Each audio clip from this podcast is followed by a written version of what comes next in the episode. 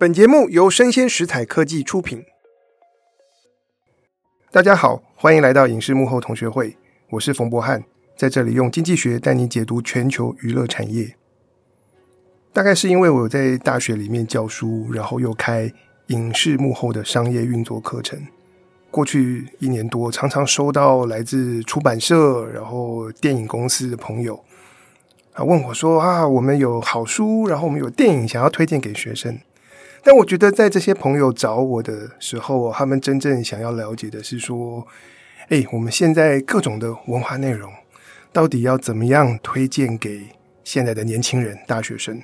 或者反过来，他们想要知道说，现在大学生都在看一些什么媒体？”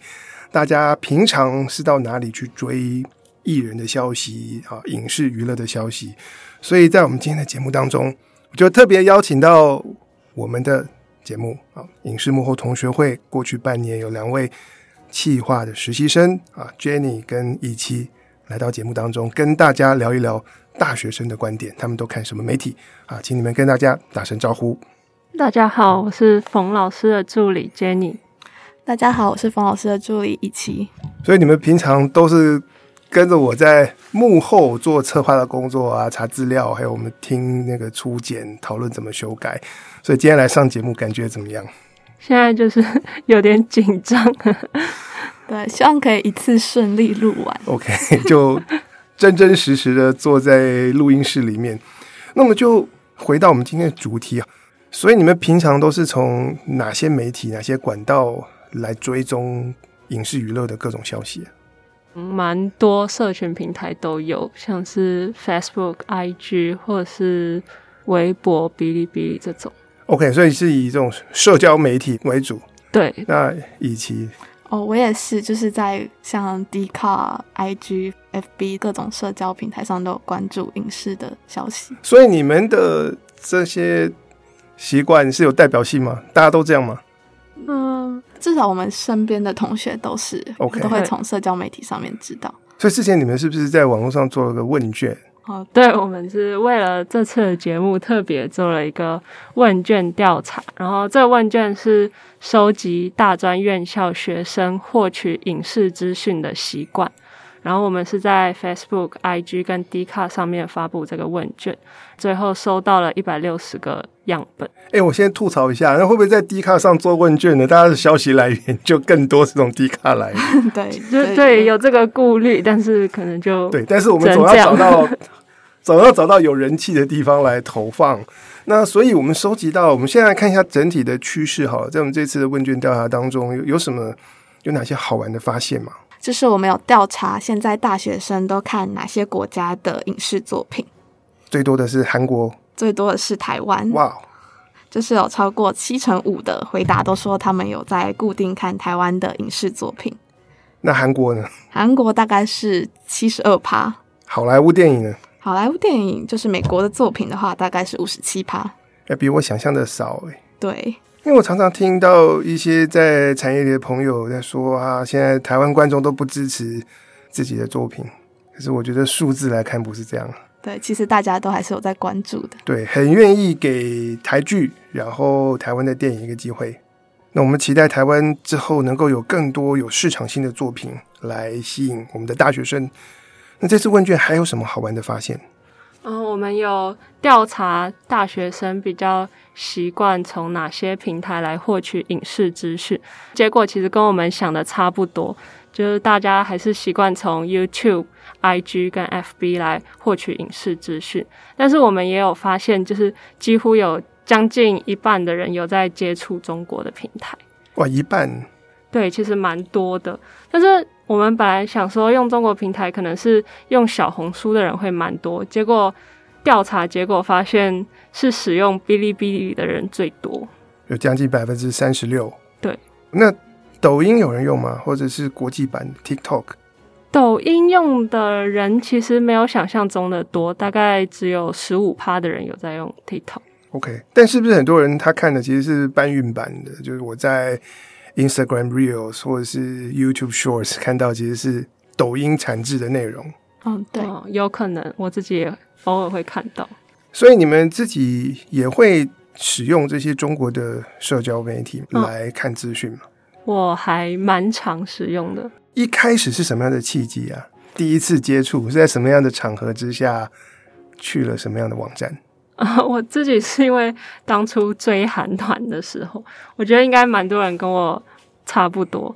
高中追 Blackpink 的时候，就因为想要多看一些他们的影片，然后发现 YouTube 上面不够多，然后我就开始使用哔哩哔哩，就是 B 站去看他们的影片。所以那影片是什么？韩国人到 B 站去经营，还是说中国网友或华人的网友二创的作品？应该是中国的粉丝自己创作的 OK 影片，okay, 但是很大量，好看吗？啊、呃。好看，就是因为是自己喜欢的明星嘛，就就觉得蛮好看。然后另外也有可能是本来是韩文的内容，然后中国粉丝会把他们翻译成中文，所以我们就可以在上面看。所以 B 站我自己没有用过，我已经老了。所以它大概是什么样的网站？嗯，B 站的话可以直接想象成是中国他们自己的 YouTube，就是影片为主。比较不一样的是，B 站是。二次元内容起家，但是现在其实就是很多的动漫的东西，对，有很多动漫啊、游戏之类的。不过现在其实已经发展成各种领域的内容都有。那 B 站它整个界面呈现和 YouTube 还有什么不同？我觉得最大的不一样是 B 站多了一个弹幕功能，就是你在看影片的时候，影片上方可能会飘过很多其他网友留言的弹幕。这样有时候不会很烦吗？就是看到都看到别人在打字。啊，有时候会很烦，但是有时候也蛮好笑的，因为就尤其是在看好笑的内容的时候，弹幕其实也有很多很好笑的留言，而且有时候会因为某则的弹幕就引发更多的弹幕，就是作为观众觉得自己好像参与了这个影片的制作，然后就会对这个创作者或者是说对 B 站产生更多认同感或者是归属感，所以他创造了更这种热闹滚滚的。就是众网友一起参与这样的感觉嘛？对。那因为韩团去到 B 站，那后来继续去，是那里还有些什么好玩的东西或实用的资讯吗？嗯、我本来是看韩团，但是在看韩团的过程中，他可能就偶尔会推荐我一些不一样的内容。像我现在在上面就很常看一些影评分析电影或者是剧集。或者是一些美食 UP 主，他们会去探店，就是。可是影评的话，不是我们上 YouTube 也有很多的影评，然后台湾有一些不同的网红固定在介绍电影。我自己是觉得台湾 YouTube 上面介绍电影的网红可能不够多，或者说就是我比较没有在上面找到我自己最喜欢的那种。类型的创作者，你喜欢什么样的影评？哦，我喜欢他可以讲的很细很细，就是电影的一帧一帧，他可以跟我分析，可能是剧情或者是美术道具这样。哦，就是比较深入的解析，对，然后可能是拍摄手法或是背后的剧本结构这样的东西。但重点是你觉得在 B 站跟台湾的内容相比的话，他们多了。很多是比较深入，然后是从更多元的角度来探讨影视内容的一些评论。对，呃，我觉得可能跟人口基数也有关系。是，就他们那边就是同样一种类型的创作者，那边的人就还是会比较多，就可以去搜寻。OK，那以及，那你是在什么样机缘之下首度开始接触中国的社交媒体？其实我就跟 Jenny 非常的像，只是我就是国中的时候在追 K-pop 的时候，当时可能台湾的主流媒体还没有那么快速的报道韩国的讯息，OK，所以我们就会去像微博之类的地方找，然后他们有粉丝自制的团体，就是像字幕组，他们会很及时的翻译，还有 B 站也是像 Jenny 刚刚说有很多粉丝自制的影片就可以看，所以就习惯就在上面看东西。所以这些中国媒体真的是要由衷的去感谢韩国人，是吧？真的，真的。然后现在也偶尔会看小红书，然后我身边的同学跟朋友也蛮多人在用小红书的。小红书是什么样的机缘开始用？我都是很好奇那个第一次其实大家可能多少都听过小红书，然后我最开始用是因为我当时要考语言考试，像是雅思那种，然后呢，我可能就是在 Google 上面或是在 Dcard 上面不够多的分享，我就去小红书找找看。你就是一打雅思考试，然后它就会有非常非常多的资源跳出来，跟你说你可以在哪边。哪个 YouTube 频道看听英文，或是你可以用什么样的方法练习，然后你的作文模板可以怎样，就是有非常多的资讯。哦，所以所以其实一开始是为了读书，然后再连过去。对，然后结果后来就变成娱乐功能了。可是我觉得这是一个非常聪明的媒体策略，是不是？呃，对。如果我们的目标是国高中生，那大家的生活就是准备考试，呃，跟娱乐。对，我觉得在小红书或是 B 站上面很不一样，就是有数以万计的教程，不管教什么的都有，什么教煮饭的啊，然后教什么语言的，就是很冷僻的语言啊，荷兰文之类的都有。然后你想找什么，而且都免费吗？呃，还是他们有订阅制？呃，没有，就是他们有些会可能比较没有版权观念的，会丢一些呃。付费的影片上去 B 站或是小红书上，还比较像是经验分享。那大家之后如果要准备准备什么 GRE、GMAT，要申请出国留学，也是可以去小红书。你可以去找找看，上面会推荐你一些资源用。那那现在不用准备考试了，那小红书上面还有什么好玩的？呃，就真的是非常非常多的资讯，就是你想要做旅游啊，或穿搭，或是影视资讯都有很多。可能还是要帮我恶补一下小红书的界面长什么样子，我一样没有用过。它其实可以类比到大家常用的 Instagram，但它是长版的图，然后以图为主。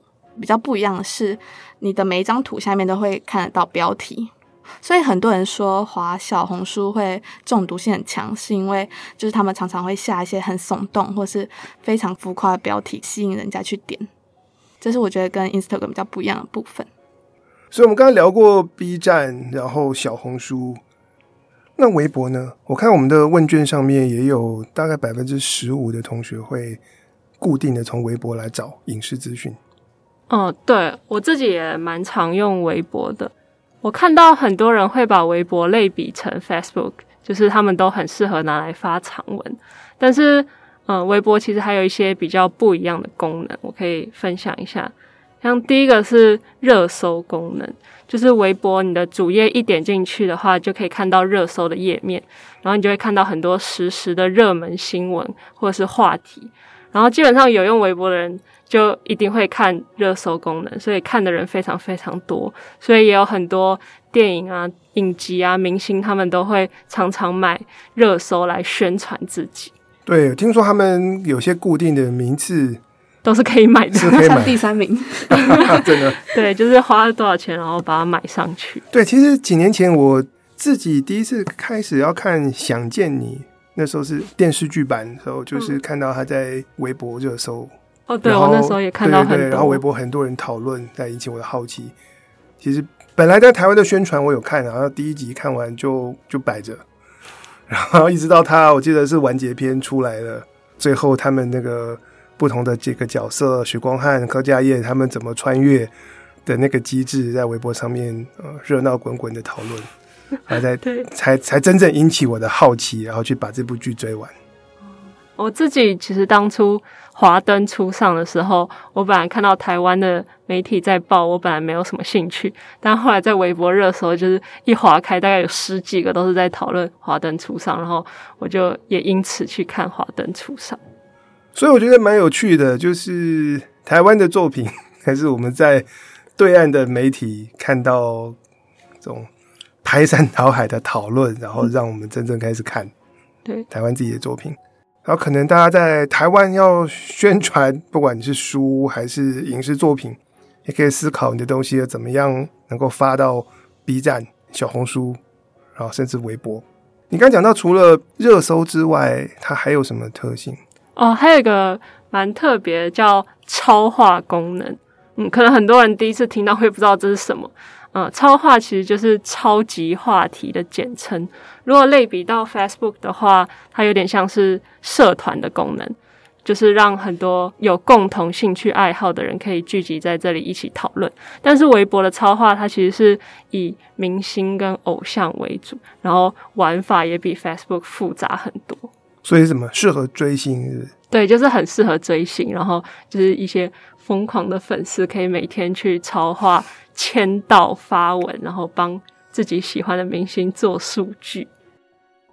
然后我们这次做问卷，当然前三名是 YouTube、Facebook、Instagram。我觉得这些太常见了，不解释。我比较好奇的事情是，大家现在会用 Twitter 吗？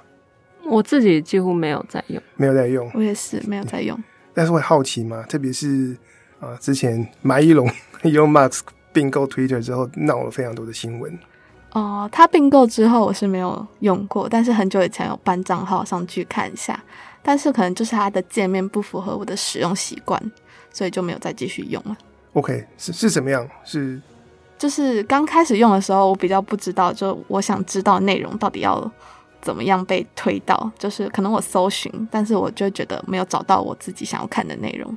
我我我自己是从这个 Elon Musk 买下 Twitter 之后才开始才开始好奇，后来觉得还蛮有趣的，尤其是我发现很多很多。流行的东西，或是电影的宣传，会是借助 Twitter。应该在半年前，我们的节目里面有跟大家讲过，那个 Shonda Rhimes 电视制作人，他用 Twitter 来宣传电视剧，然后创下了那个收视率，美国电视收视率的记录。那我最近在观察的是那个 Barbie 跟奥本海默，他们有很多的联合行销，然后就办活动，就是推出照片。里面一半是粉红色色系的，另外一半是灰色的，然后变成是 Barbie 加上奥本海默组合成一个新字，叫做 Barbenheimer。你没有看到这一系列照片吗？有有有有。对，你是在哪看的？你们没有上 Twitter？我是在关于电影的网站上面看到的。变成是怎么讲？是用报道新闻报道的方式呈现。可是你去 Twitter 的话，你就可以亲身。亲身参与，对不对？我都还在想，我不要去买一件粉红色的衣服，因为他们有人是穿粉红色，然后另外一个穿灰色，或者是呃找到说大街上面哪里房子是正好有一栋粉红色的在灰色旁边，然后就很多的网友大家集体去贡献啊这两种色调的搭配，我觉得蛮有趣。对，就我另外还有一个很好奇的就是，当我看这种全球媒体的产业报告，然后 TikTok。就是国际版的抖音，在很多国家都变成是一个热潮哦。我们之前的 Podcast 节目也好几次专题跟大家聊抖音，可是我们在台湾发现，台湾的大学生没有那么高的比例在看抖音。嗯，我觉得大家都还是会看短影音，但是真的会下载 TikTok 的人没有那么多。就是大部分的人，就跟老师刚刚讲的一样，还是看什么 Reels 或是。YouTube 上面的 Shorts 之类的，你上去滑 TikTok，你觉得差别在哪里？或者是不会想待在那边的主要理由是什么？嗯、呃，我自己不爱用 TikTok，是因为觉得上面有很多我不喜欢的、蛮不好看的影片。哦，好，就是那种比较不精致的那种，嗯，哦，感觉就比较粗犷，或者是比较草根这样的东西。对对对。那其实这类的社交媒体，他们其实。最终都是透过演算法来推送内容，那它有好处有缺点。好处就是当你看很多，它就可以清清楚楚知道你的偏好，嗯，然后你就会发现它推送给你的都是你喜欢的。缺点呢，就是你一开始用的时候，当然还不了解你，然后就一些乱七八糟的东西排山倒海而来，有时候就就会觉得反感。对，我可能没有撑过那一段时间。对对对，那我我是怎么撑过的？我是跟大家讲一下我的用这个 TikTok 的第一次，因为我在学校教课，然后常常会带大家讨论哈佛的个案，像哈佛大学的商学院，他们就有 TikTok 的账号。哦，真的吗？对对对，好酷，好冲突。然后我其实也常常会研究美国的广播节目，特别是知性的，他们怎么做。因为我们做影视幕后同学会嘛，其实我就很诚实跟大家讲，我会抓类比性的节目听，然后来破解，再来反过来思考，哎，我们的节目要怎么设计？像美国的 NPR 就是国家广播电台，他们也是开这个 TikTok 的账号，所以就变成是有这些名校、美国的公共媒体、高品质的，再加上很多美术馆、博物馆，在美国都把 TikTok 当成是他们宣传的重要的媒介之一。他们等于是一个都不漏啦，只要是主流的这些社交媒体，他们全部都会针对它的特性去做经营。所以就一旦开始看，就会顺便看到其他有的没有的东西。所以既然叫社交媒体，可能。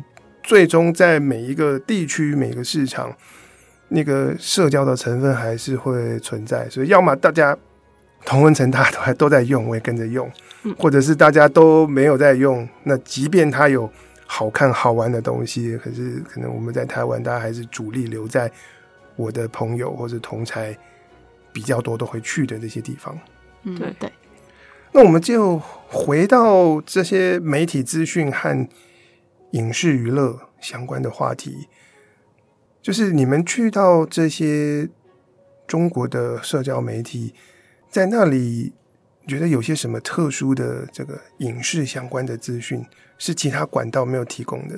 我知道刚才 Jenny 已经谈到他们有很多深度的影评，对，那还有没有其他的东西？嗯，像我自己在微博上面追踪了很多影评人的账号。这样就可以看到很多电影界的即时资讯。嗯，我觉得我会用微博，是因为就可能我在台湾的平台比较没有办法找到这么及时的资讯。举例来说的话，今年五月坎城影展在举办的时候，就是我在微博上面的那些影评人，他们都有去参加，所以我就是马上就可以看到哦哪部电影的评价或者是怎样，然后都是中文的。OK，对。所以便是外媒报道，可是最快速度可以有中文的翻译或是中文的转译，这样子吗？对，非常时效性。对，然后还有就是我们自己的观察啦，我们刚刚有说，就是在微博或小红书或是 B 站上面，这些资讯都很海量、很多、很广。然后它这个很广的意思，就是除了他们的人多，提供的资讯也多，他们的多元性也比较多。因为台湾主流的串流平台就是 Netflix 或是迪士尼之类的，所以可能主流媒体报道还有大家普遍在看的都是这些平台上面的剧。但是像大陆他们可能就是没有特别的平台进驻。所以你的多元性是指影视作品？对，在被大家讨论的东西更多。对，对，大家讨论的广度就是又在各个平台上面。因为他们没有特别的平台进驻，只要能够上风铃网的，我们都可以讨论。他们都在盗版网站上看，所以他们什么都讨论。就像什么 HBO 啊 for Point Video 之类的上面的作品，他们都会讨论。所以在那边，你因此而发现了什么什么样的精彩的作品？哦，有蛮多都是呃，因为在这些平台上面受到推荐而看的，像。呃，有一部我跟 Jenny 都很喜欢的，就是 HBO 的《白莲花大饭店》。哦，对。然后在这部可能在台湾蛮有名，因为它是艾美奖的大热门。但是当初最开始在台湾其实是看不到什么讨论的。我是在一些中国的影评账号看到有人推荐，我才去看。《白莲花大饭店》在讲什么？呃，就是发生在一个叫白莲花大饭店的。是一个黑色的喜剧，对，黑色喜剧，然后就是在讽刺整个贫富不均啊，或是对，然后它里面其实就是把各个阶级、性别、种族统统都讽刺一遍，对，是非常大家都住在饭店里嘛，对对对，然后饭店不一定是住客，但是也有那个饭店的经理啊、服务人员，他们之间假期里发生的各式各样荒谬的事情。OK，对，还有什么好看的东西？还有另外一部也是 HBO 剧，叫《我的天才女友》。这部是美国跟意大利合制的剧，但它主要是意大利语。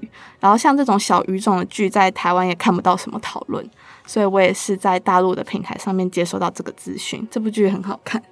对，OK，所以那边的提供的作品的讯息其实更更更多样。那除了 HBO 之外，还有什么其他平台的东西？哦，我自己之前还有在上面看到 Apple TV 的《Bad Sisters》，就是在台湾好像也没有看到有人讨论，但是在对岸就是蛮热门的。我自己觉得也是蛮好看的。那你们看完以后会跟着去那边讨论吗？留言？呃，我不会去留言，但是我会去看其他网友对这部片的讨论。我也是，就是不会真的参与那个留言，但是会静静的观看。那在上这些中国的社交媒体，当然有这些更多样性、更深入的内容，但会有什么其他的顾虑吗？那、我觉得有些平台用起来可能会不太自在，就是我其实不太敢跟别人说我有在用微博、B 站，就怕对方用有色眼镜看我，都要先小心翼翼的试探对方不会太排斥这些平台，然后我才敢跟他们讲。但其实我觉得用的也蛮多的吧，我们这是问卷就是大学生有将近一半。对，其实用的人。是蛮多的，但是一开始就是大家可能都是自己默默的在用.就不会像 Facebook 或 IG，我们就是很自然的默认对方都一定有在用，在用然后可以很公开的讨论这样。其实我开不同类型的课程，会接触到在职班啊，然后经理人班，我会发现就那个年龄越长，大家用就是接收这个简体字资讯的比例还越高。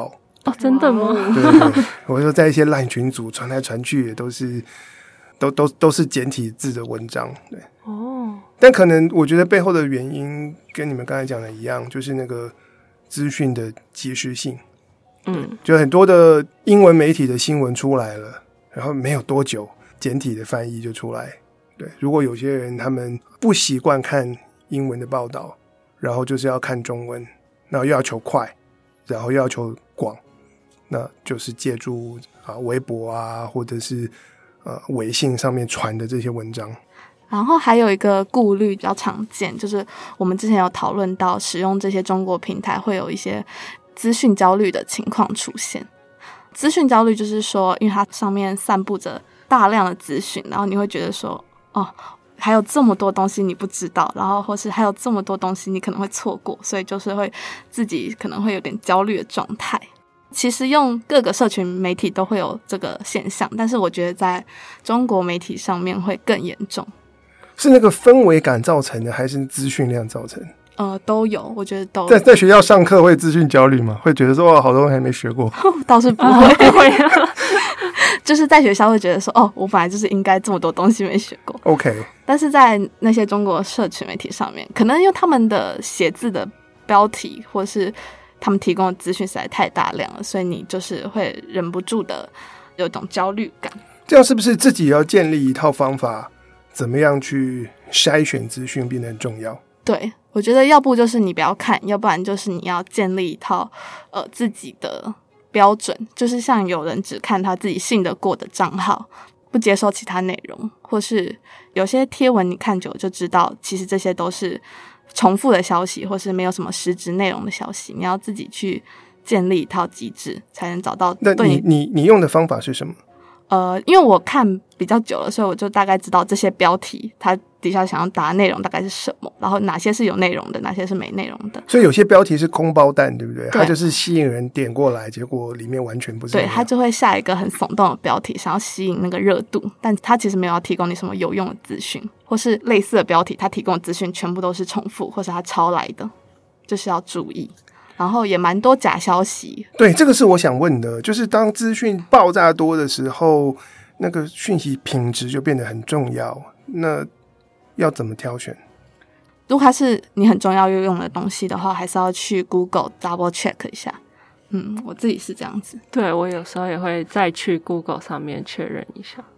对，我我我自己的做法的话是，其实任何的资讯，要么我就是随便看看。那如果是真的，我觉得在乎的，我大概都会去追那个讯息的源头。但我也很习惯看英文的媒体。我其实只要它的资讯来源是英文的，我就看英文的。然后，其实不同的产业消息的报道，常常媒体上面会有哪一家是第一篇，然后其他人只是转载或者引述或者评论。那我会追回去找那个消息的源头在哪里。然后那个消息源头，它是不是一个呃 credible？它是可是长期提供可信的资讯。所以我觉得资讯多，但是在娱乐之外怎么辨别？我觉得是蛮，我觉得是蛮重要的。嗯。然后还有一点是我其实过去一年多来慢慢的一个发现，一开始的契机是这样了，我也开始投资媒体产业，开始买股票，然后就发现说很多东西就不再只是嘴炮了，然后他们的这个公司的经营会不会获利，股价会不会涨，是一个货真价实的东西，因为真金白银 去去接受这个试炼，就发现很多真正高品质的资讯现在都来自付费的媒体，所以我现在我自己已经很少。很少看这个免费的社交媒体，我会看，但是我看的角度是大家在讨论什么，什么东西是流行的，什么东西是在哪一个哪一个群体里面大家共同关心的东西，或者是讨论的人从哪个角度切入。可是有一些第一手的资讯，我觉得是这些外媒里面，它都采用订阅制。像是什么 Bloomberg 或者是 Barron's 这种财经媒体，或者是 Fortune 啊，是关于这个商业经营的媒体，发现一分钱一分货，这个花钱主动出击，然后去收集，然后去找符合你需求，长期来说符合你需求的媒体，然后规律阅读，而且这当中很多是付费的媒体，我觉得对我来说。这样的媒体的这个重要性是越来越大。然后，当然，我们今天在谈现在大学生看一些什么媒体，要从哪里取得文化内容产业相关的资讯。我知道我们的节目听众朋友很多也是来自啊各种的文化内容产业。希望今天我们就是跟 Jenny 和一起，我们大家聊一聊，可以提供大家一些新的想法。哎，会不会有的时候我们的这个宣传作品的宣传，不只是在台湾的媒体曝光，甚至要发到这个小红书或者是 B 站，反而可以让啊我们的年轻的乐听大众可以接收到这样的资讯。另外，我是觉得说，台湾的媒体或者是 KOL，我觉得自己也要争气啊。就是我们有些时候内容大家都集中在固定很小。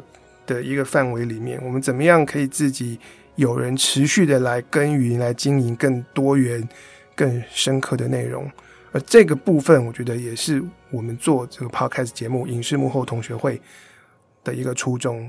希望这样的一个 podcast 节目，从产业的角度切入全球的娱乐产业，可以为大家啊，是在台湾有人在做这样的事情，可以提供更深入以及啊不一样的观点。当然，我们也很谢谢 Jenny 跟一起啊，过去半年啊，用这个企划实习生的这个身份啊，跟我们一起来做这样的事情。所以在我们今天节目最后，可能请你们分享一下过去半年做这个企划助理的心得。那哦，那我先分享一下好了。我觉得当这个企划助理其实还蛮有趣的，因为我本身就是对。影视娱乐行业非常有兴趣，之前在学校也有修过老师开的课，然后这半年工作下来，虽然有时候呃要查的资讯量还蛮大，但是因为、哦、说出心声，然后但是因为就是是自己喜欢的东西嘛.就就其实做的还蛮开心的，就是而且因为我以后可能也会想要走这个产业，所以我觉得。嗯，这半年的工作经验让我学到蛮多东西的。对，那一起哦，就跟 Jenny 刚刚讲的一样，因为我也是很喜欢看剧或看电影的人，所以就是虽然要查资料，但是查的是自己喜欢的东西，都会觉得很开心。除了查资料之外呢，我们我的我们也就是接触了很多不同，就是在同个产业中，但是不同角色的人，然后我觉得很酷。然后我们也办了实体活动，然后卸任前还来。体验一次录音，我觉得很 有趣。其实我想，我以很希望以后可以开这个不定期的单元啊，就是和同学聊聊天，然后我们把更多关于现在的学生啊怎么看产业的观点带到我们的节目当中。嗯，支持。OK，很谢谢你们今天来上节目。以上就是我们今天的内容，希望你喜欢啊，请大家帮我们的节目按赞、追踪，并且给我五颗星。我是冯博翰。影视幕后同学会，我们下次见，拜拜，拜拜。